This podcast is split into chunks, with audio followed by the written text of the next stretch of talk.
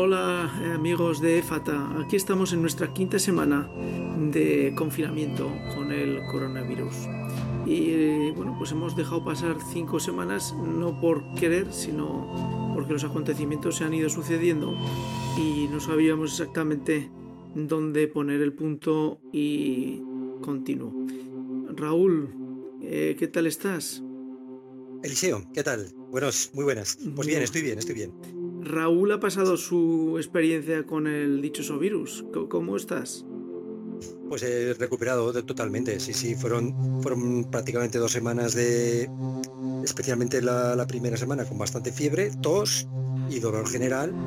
Eh, y bueno, pues eh, muy desagradable, pero ya ha pasado, ya ha pasado. Sí, sí, dos semanas confinado sobre el confinamiento, porque tuve, además del confinamiento general de la casa, yo estaba confinado en un pequeño cuarto, el cuarto más pequeño de la casa, entonces bueno, todavía fue más, más complicado, pero bueno, superado ya. ¿Y toda la familia bien? Bueno, también ellos lo pasaron. Evidentemente, si yo lo pasé, lo que pasa es que a mí me hicieron la prueba y di positivo, al resto no le hicieron la prueba, pero es evidente que todos lo pasaron. Mm. Los niños lo sufrieron menos, mi mujer más, pero bueno, también todos ya eh, bien de salud, afortunadamente y gracias a Dios. Bueno, pues eh, nos vamos a poner en presencia en el nombre del Padre, del Hijo y del Espíritu Santo para que el Espíritu Santo nos dé luz eh, para, bueno, para encarar el capítulo de hoy, que es nada más y nada menos cómo hemos vivido los cristianos estos, estas semanas de confinamiento, donde bueno, pues, hemos estado encerrados en nuestras casas como todo el mundo, y no hemos podido asistir a ninguna charla, a ningún seminario, a ningún retiro espiritual, a ninguna celebración eucarística eh, en directo, no hemos podido participar de la Eucaristía, no hemos podido confesar, no hemos podido vivir nuestra vida sacramental, no hemos podido compartir con los hermanos, no hemos podido compartir en la comunidad. Raúl, ¿cuántas cosas hemos dejado? Pues muchísimo, muchísimo. Yo, yo eh, ahora estoy en fase de, que empiezo a aborrecer bastante las, las Eucaristías online, las celebraciones online. O sea, me parece un sucedáneo tan, tan sucedáneo que no me satisface. Los primeros días no me importaba demasiado, pero me di cuenta pues que, no, que no, que, que, el cristiano no se conforma con un sucedáneo. Y, y estoy, la verdad es que anhelo, anhelo volver a poder comulgar, eh, poder frecuentar los sacramentos, especialmente la confesión, porque también confinado se peca. y igualmente, ¿no? El hombre peca de todas maneras. Y bueno, pues sí, sí, he hecho de menos muchísimas cosas que, que bueno, por otra parte, tal vez antes no las valoraba tanto como ahora. Seguramente volver a frecuentar los sacramentos va a ser un gozo eh, mayor que el que, que tenía previamente a esta epidemia. Lo cierto es eh, esta epidemia, esta pandemia. esta eh, pandemia, sí. Sí, eh, lo, que, lo cierto es que para los que, bueno, pues estamos dentro de la iglesia, la vida sacramental es importante y la vida en comunidad celebrativa también. pero ¿tú crees, Raúl, que el cristiano, tal y como decía el obispo Munilla en una intervención, vamos a, a, vivir con más alegría toda la vida sacramental y la vida comunitaria en la medida que hemos sufrido este ayuno de estas semanas que se van a, que van a perdurar todavía. Bueno, yo creo que sí. ¿eh? O sea, yo, yo creo que el, realmente, yo imagino el día que podamos celebrar una Eucaristía, eh, como mi comunidad, por ejemplo, va a ser una Pascua. O sea, ese día va a ser una Pascua. O sea, que puedas eh, masticar a Cristo, ¿no? Porque fíjate que eh, eh, el, el, pasaje este que dice que dice Jesucristo, el que no coma mi carne y no beba mi sangre no, tendrá, no tiene vida eterna. Pero que esto de comer, la frase o el verbo original es masticar. El que no mastique mi cuerpo, no mastique mi sangre, pues eh, esto es verdad, que el cristiano necesita tocar a Cristo, tocar a Cristo, tocar a Cristo, masticar a Cristo, y el día que podamos hacer esto, sí, yo pienso que sí que va a ser una fiesta, ¿no? Va a ser algo yo entiendo ahora que, pues que aquellos pueblos, eh, ahora que está tan cerca el sínodo de la Amazonía y demás, pues que es un drama, es un drama no poder llevar a Cristo a la gente, ¿no? No poder, o que la gente no pueda alcanzar a Cristo, no pueda frecuentar los sacramentos. Por eso es tan importante la figura del sacerdote. Eh, está resultando eh, esta, esta, enfermedad y este aislamiento desde el punto de vista cristiano un bueno pues un vuelco no porque para poder antes eh, comentábamos fuera de micro eh, pues bueno pues que es una situación en la que muchas facetas se nos están revelando como, como extrañas no por ejemplo eh, no podemos asistir a, a una celebración eucarística en una catedral y hemos leído y oído en las noticias como en la catedral de Granada creo recordar pues se suspendió un acto celebrativo cuando la realidad es que los platos de televisión están llenos de gentes y allí, eh, bueno, pues eh, eh, en cámara en algunas ocasiones están separados, pero en otras ocasiones están muy juntos. Y claro, y, y la sensación es que, que la iglesia hemos cedido muy rápidamente a la, a la ausencia de, de nuestra oportunidad celebrativa. Sí, eh, aquí la clave está en la consideración de servicio esencial, ¿no? O sea, para el cristiano esto es un servicio esencial. Recibir la Sagrada Comunión o frecuentar los sacramentos es un servicio esencial. Yo entiendo que ciertas normas eh, deben respetar, o que todas las normas deben respetarse por los cristianos, pero sí que tal vez echa un poco en falta cierta, mm, levantar un poco la voz, ¿no? Para defender también eso era una buena forma además de evangelizar, ¿no? Uh -huh. que, que nos, nosotros cristianos pudiéramos decir, oye, que es que para nosotros esto es esencial. Uh -huh. O sea, es que si yo no comulgo, si yo no comulgo, eh, como decían los cristianos estos de, no me acuerdo ahora de dónde eran, de, eh, bueno, unos mártires cristianos que decían, si yo sin domingo me muero. Sin domingo yo me, yo me muero, ¿no? Sin, domingo, sin domingo yo me muero. Uh -huh. Entonces, de alguna manera, creo que levantar un poco la voz hubiera estado bien, ¿no? O sea, con ciertas restricciones o con cierta, yo qué sé, igual que al Mercadona se entra también con, con pues eso, con, con, con, cierta distancia y que esto está perfectamente organizado, pues así también se podría hacer. O al menos yo sí que me hubiera gustado eh, escuchar esto, ¿no? Una buena oportunidad para evangelizar, para decir, es que fíjate, fijaos, los que no creéis en Dios, fijaos que es que para nosotros esto es muy importante. Sí, porque... No nos importa correr cierto riesgo, no nos importa correr cierto riesgo.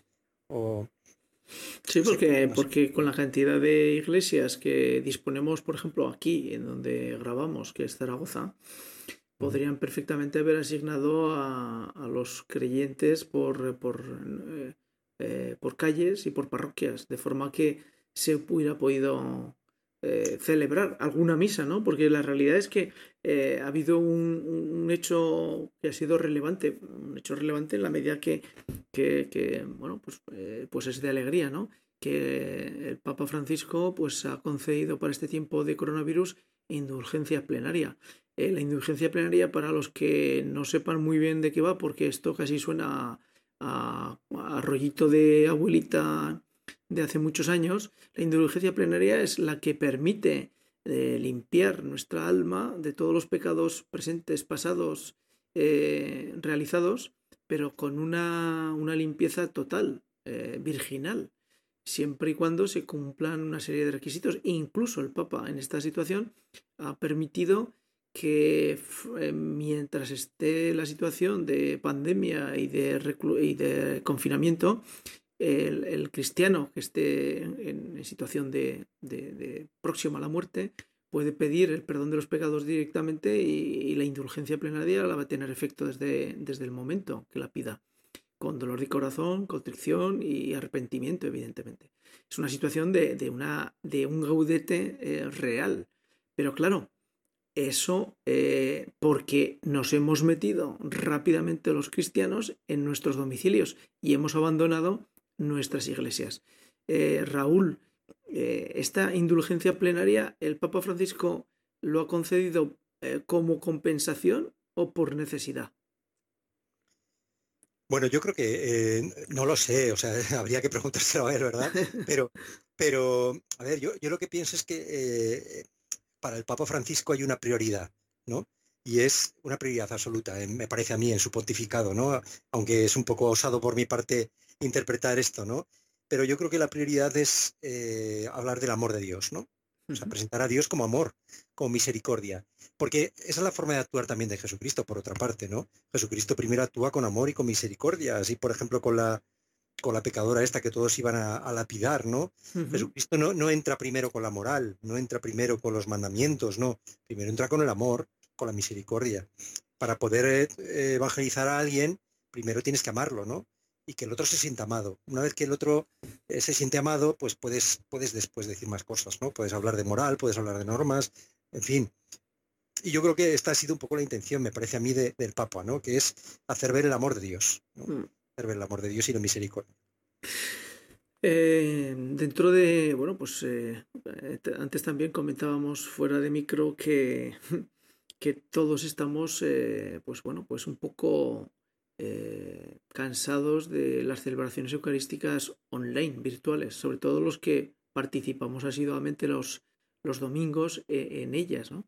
Y hoy precisamente leía un, un, un tuit donde indicaba que el Papa Francisco eh, marcaba claramente la diferencia entre la celebración eucarística presencial con la celebración eucarística virtual, que evidentemente nunca puede sustituir eh, la adoración eucarística presencial a la virtual y que la segunda puede ser un complemento, una ayuda o un apoyo o un sostén, pero nunca es una, una, acción sacramental real, ni, el, ni tampoco el perdón de los pecados se puede otorgar por Skype, sino que hace mm. falta que sea la presencia del sacerdote in situ con el cristiano que, que pide perdón y recibe la gracia en ese momento físicamente. Eh, ¿Tú crees, Raúl, que, que es un momento en el que si teníamos ya confusión con los sacramentos y con la vida sacramental dentro de la iglesia, esto ha venido a, meter un poquito más de ruido en toda esa, vida sacramental de los cristianos? A ver, a mí, a mí de todo esto que estás comentando se me ocurre una reflexión.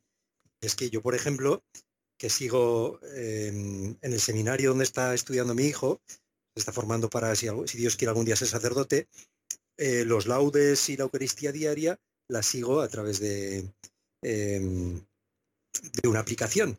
De manera que yo puedo ver a mi hijo eh, online, pero es que a mí ver a mi hijo, que no lo veo desde, desde diciembre, desde Navidades, verlo online para mí eh, no es nada. O sea, no me, no me sirve. Yo quiero tocar a mi hijo, quiero abrazarlo, quiero besarlo. Eh, para mí verlo está bien, está bien. Es piadoso, no sé cómo decirte si habláramos de... quiero decir, quiero hacer esta comparativa, ¿no? O sea, seguir una celebración está bien, está bien, ¿no? es, una cosa piadosa, está bien, pero no, pero no es lo mismo. O sea, no tiene nada que ver. Yo quiero tocar a Cristo, ¿no? Lo quiero tocar, quiero estar eh, verdaderamente, ¿no? No es, porque si no es como seguir una película, ¿no? Mm. Está bien, una película, una película que habla de Jesucristo o ver la pasión está muy bien, pero no sustituye ver la pasión un sacramento. No tiene nada que ver, ¿no? No es el momento en el que Dios desciende, ¿no? En el que eh, se hace presente con, Sí, allí, allí has puesto un ejemplo muy evidente. No es lo mismo rezar, o sea, hacer una lectura en una celebración eucarística del Evangelio que hacerla en tu casa eh, con la lectio divina o ver ese mismo pasaje evangélico en una película de televisión. Son tres, elementos distintos que, mm. que pueden ser eh, con el mismo contenido, pero muy distintos en la forma. Pero claro, Raúl, yo lo que pienso es que hoy en día, cuando la sociedad establece que las formas realmente están para romperse, ¿qué más da? ¿no? Eh, ¿cómo, conseguir que el cristiano entienda que, que, el estar compartiendo un momento con el hermano en la comunidad celebrando no puede ser sustituido por una celebración virtual? Bueno, yo creo que esto es, hay una cosa que se ha perdido mucho, em, que es el, creo, dentro del de propio seno de la Iglesia, que es el sentido de la liturgia, o sea, de, los signos. O sea, no, no, es lo mismo celebrar una Eucaristía de una manera que de otra, por ejemplo. Los signos hablan mucho. Eh, una Eucaristía pascual no es lo mismo celebrarla con, con incienso que sin incienso, o celebrarla dignamente, con una buena asamblea bien preparada, que no. O sea, los signos hablan los signos hablan. O sea, por ejemplo, eh, ver al sacerdote con de un color o de otro te está hablando también. Se me ocurre ahora, por ejemplo, ¿no? Entonces, eh, esto, claro, esto es algo que uno lo, mm, o lo ha experimentado, lo ha vivido, o es muy complicado de, de, poder mm, transmitirlo a alguien que no lo ha vivido. Lo digo porque yo, si esto me lo cuentan hace 20 años, hubiera dicho, pero ¿qué me estás diciendo? Vaya tontería, ¿no? Vaya tontería. Sin embargo, es así. Sin embargo, es así. Ver el cirio pascual, por ejemplo, presidiendo las Eucaristías pascuales, ver la luz de Cristo ahí, que tiene un sentido, encendido la noche de Pascua. En fin, todos los signos eh, están hablando de Dios. Los signos que estás viendo te están hablando. Y eso es la liturgia. Y eso es, por ejemplo, lo que no, tú no puedes hacer en casa. Eh, esta semana, bueno, esta semana lo lleva ya varias semanas, un sacerdote que, yo sigo personalmente en, la EWTN americana, que se llama el Padre Pacua, y está hablando de la Eucaristía y bueno, pues eh, lleva varias semanas hablando de la Eucaristía desde el punto de vista de las semejanzas entre la Eucaristía y la entrega de Cristo en la cruz a lo que serían los ritos eh, pues dentro del templo de Jerusalén por parte de bueno pues del pueblo judío. Y es algo que eh, después de bueno pues de escuchar en varios capítulos esta situación pues lo que mm, pensaba y reflexionaba que, qué distinta es la vida mm, de un cristiano de hoy a la vida de un cristiano de San Pablo. Y me explico. Porque eh, el padre Pacua eh, no lo dice así, pero lo deja entrever. Evidentemente, cuando San Pablo estaba hablando a los hebreos, a la carta a los hebreos, de lo que supone el sacrificio de Cristo frente como único redentor el sumo sacerdote. El sumo sacerdote. Claro, estaba hablando a gente que eh, ellos sí que sabían lo que era un rito eh, dentro del Yom Kippur, por ejemplo, y dentro del templo, con el ternero, con la cabra, con... Claro, la distancia nuestra es tan grande a esa situación que realmente la Eucaristía, cuando hablamos de sacrificio, eh, pues, pues o lo explicamos muy bien o la real la realidad es que simplemente vemos unos gestos vacíos, ¿no? Pues tienes toda la razón. ¿eh? Yo, yo también sobre esto he pensado mucho, eh, por ejemplo, de lo que ya hablas tú de la epístola a los hebreos. Em, es muy difícil de entender para un cristiano si no, si no tiene cierto, cierto conocimiento de, lo que significaba cuando, cuando se estaba dirigiendo Pablo precisamente lo que dices tú a los hebreos. Por ejemplo, vamos a poner un ejemplo. Mm. Pablo habla del propiciatorio propiciatorio, que es la, la parte de arriba donde estaba eh, eh, la tienda de la alianza, el arca de la alianza. Y ese propiciatorio, digamos que era donde se conservaban las tablas de la ley, era lo que se salpicaba de sangre, ¿no?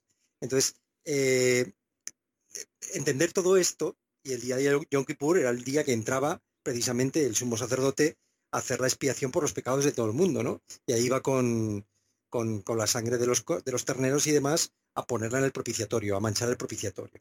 Y claro, estas cosas, em, yo, por ejemplo sí que, conozco bien el tema este, pues el ritual judío y demás, y, se puede entender muy bien por qué Cristo es el verdadero Cordero que quita el pecado del mundo, ¿no? Porque por eso cuando nos dicen, este es el Cordero de Dios que quita el pecado del mundo, dichosos los invitados a la cena del Señor, eh, inmediatamente la cabeza se nos debe ir, se nos debería ir al que está diciendo cuando es el, verdadero cordero, ¿no? El verdadero cordero. Muchos cristianos dicen, ¿por qué se llama Cristo Cordero? Y a lo mejor no saben por qué se llama Cordero. ¿Sabes? La mayoría de los cristianos no lo saben, ¿no? Porque este es el Cordero de Dios que quita el pecado del mundo, ¿no? Bueno, pues es, pues, eh, pues es que es importantísimo saber que Cristo es un cordero. cordero. y, ahora volvemos otra vez a lo que estábamos reflexionando antes si además de esto le introducimos el elemento virtual, es decir, ya el sacrificio de la misa eh, y el compartir el pan y el masticar el pan, el cuerpo y la sangre de Cristo, lo convertimos en virtual, pues ya hemos llegado a que si estábamos lejos de San Pablo en la carta a los hebreos, pues estamos todavía un poco más lejos.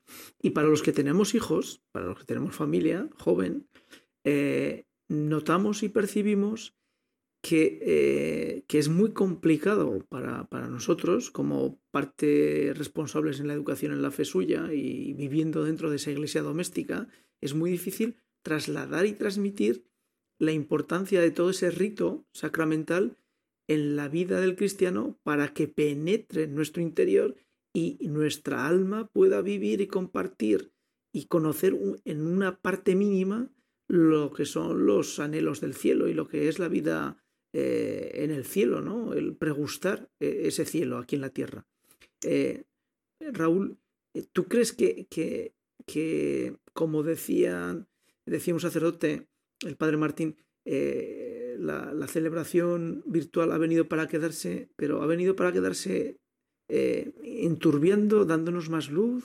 Vamos a tener que hacer catequesis especiales para discernir de nuevo entre el sacrificio presencial y el sacrificio virtual. A ver, yo lo que creo es que aquí hay, es un momento también de, catequizar al pueblo, al pueblo de Dios. Mm. Y hay una cosa muy importante, y es que tiene más valor, tú has dicho de, también has hablado de, la familia, ¿no? De, o sea, en las familias tenemos también una, una comunidad. O sea, la familia misma, sobre todo aquellos que tenemos una familia muy numerosa, somos también una comunidad y tiene más valor. Eh, yo, por ejemplo, nos, te pongo un ejemplo, y esto además no es una opinión mía, sino que esto está perfectamente contrastado con la, propia Iglesia Católica. Tiene mucho más valor hacer una celebración doméstica eh, con las lecturas. Estoy pensando en la vigilia pascual, por ejemplo. Es más importante hacer esa celebración en casa, con las lecturas, eh, realmente presencialmente, mm, que no seguir una vigilia pascual eh, a través del ordenador o a través de la televisión. Tiene más valor. Es más importante eh, proclamar la palabra de Dios en medio de, pues, de esa pequeña asamblea que, o gran asamblea, porque cuando dos o más se reúnen, allí mismo está Dios. Pero es que cuando tú estás viendo una Eucaristía no te estás reuniendo, estás viendo, estás viendo con los ojos lo mismo que si vieras una película, ¿no? No te estás reuniendo, por así decir, ¿vale? Entonces, yo creo que aquí se impone ahora una lo que hace, lo que ha hecho siempre la iglesia, ¿no?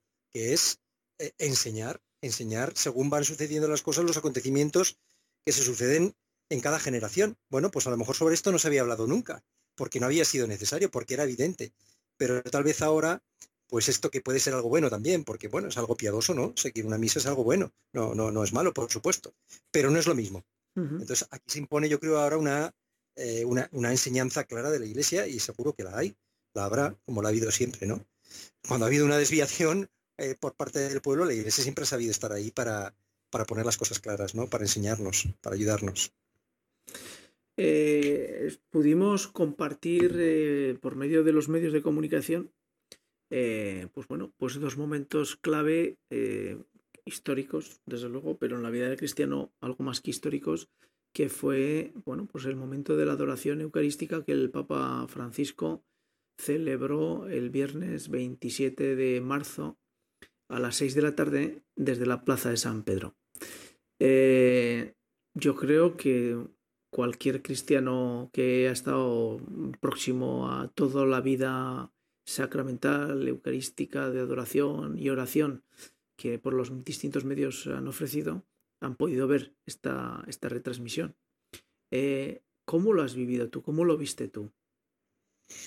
Bueno, a mí me parece... Mm,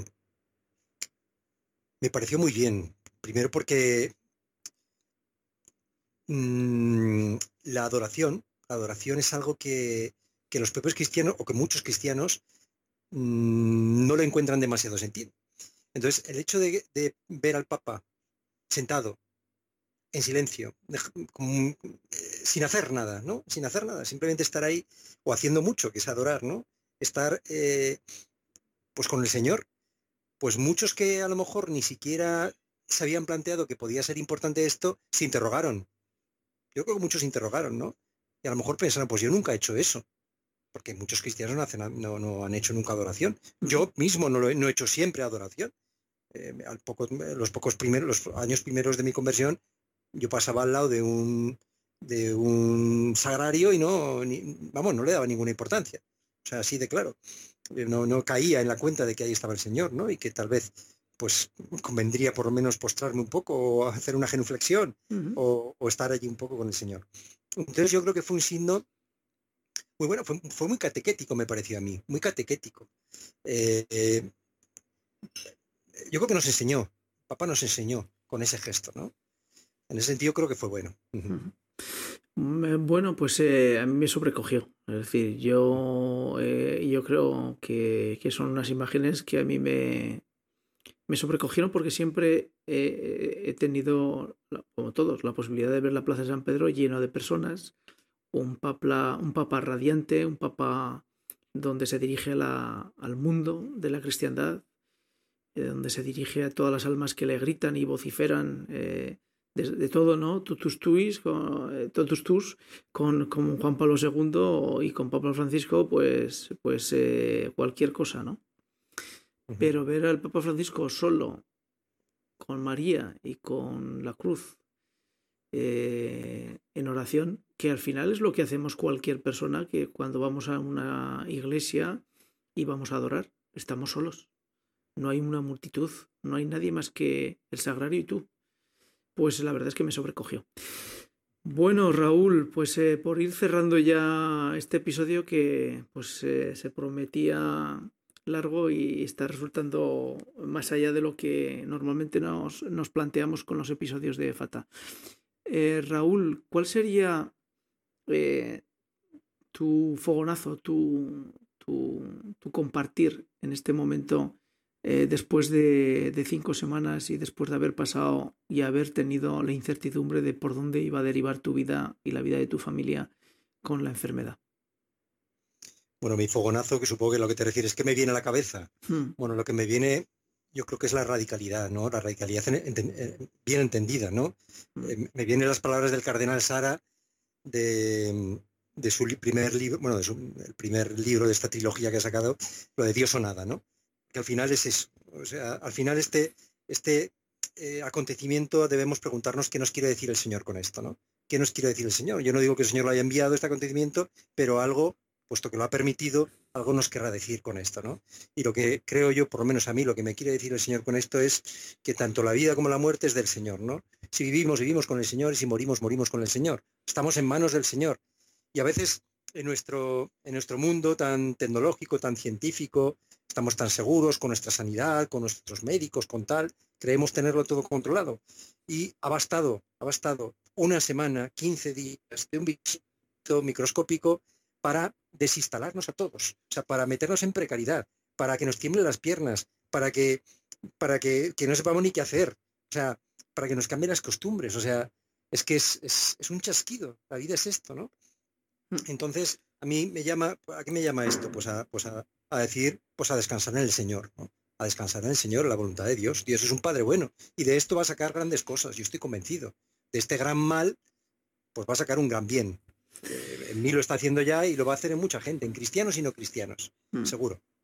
Bueno, pues nos despedimos eh, este, en este episodio de Fata con la Virgen María y con Ave María para que nos, nos ayude y nos conserve y nos proteja y nos cubra con su manto. Dios te salve María, llena eres de gracia, el Señor es contigo. Bendita tú eres entre todas las mujeres y bendito es el fruto de tu vientre Jesús. Santa, María, Madre, de Dios, ruega por, nosotros, pecadores, ahora y en la hora de nuestra muerte. Amén. Bueno, pues amigos de Fata, eh, damos gracias a Dios porque se haya restablecido Raúl, que bueno, pues es un, un, hermano que nos acompaña desde hace días, me acompaña desde hace días en esto de intentar utilizar los medios tecnológicos para difundir el mensaje de Cristo. Y hace meses ya, o hace años ya. Hace ¿eh? años, sí. No, no me rebajes. No, no, años, años. hasta otra, Raúl. Chao. Gracias, Eliseo, gracias. Chao.